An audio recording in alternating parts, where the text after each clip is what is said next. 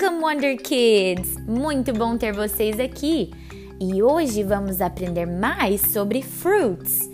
Sim, frutas! Sobre as cores e o gosto. E ainda mais a gente vai descobrir qual é a fruta preferida do Mike. Isso, vamos lá! Aproveite!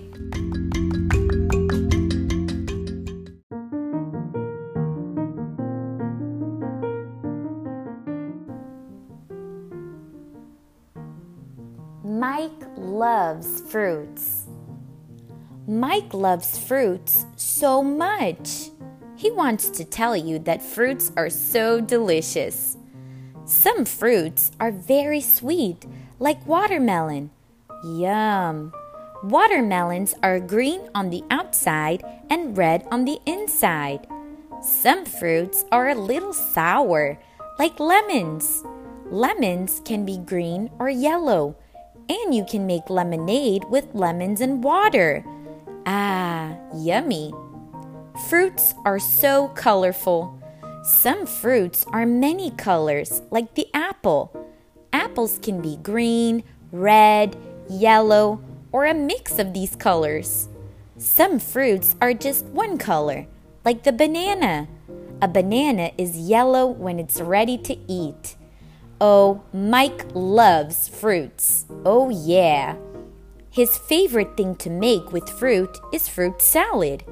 Mike loves to make fruit salad with kiwi, green grapes, pineapple, banana, and strawberry. Sometimes blueberries too. Do you know what fruit a blueberry is? It's a small, round, little fruit and it's blue. Yes, that's why it's called a blueberry. Do you know what a kiwi is? Yes, it's the fruit that is fuzzy and brown on the outside and green on the inside. Mike loves kiwis.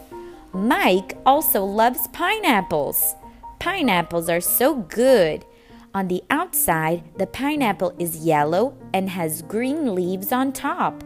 On the inside, the pineapple is also yellow. Mmm, and pineapple juice is so delicious and sweet. Strawberries are also sweet and juicy. Oh, and strawberries are red on the outside and have green leaves on top too. Strawberries are perfect to eat at fruit time at school. Mike loves to eat fruit at school. Oh, yes. All fruits are so good and they are so healthy for you. They make you big and strong. Mike eats fruits every day. And you? Do you like to eat fruits every day? You should try some today. Mmm, yummy. Mike is eating some grapes now. Grapes are his favorite fruit.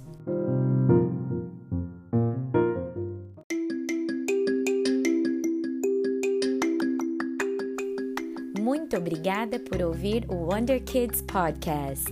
Você é muito especial para esse podcast e para ouvir mais historinhas, somente me siga nesta plataforma. E não esqueça de compartilhar esse podcast com amigos e família. Thank you. Bye bye, Wonder Kids.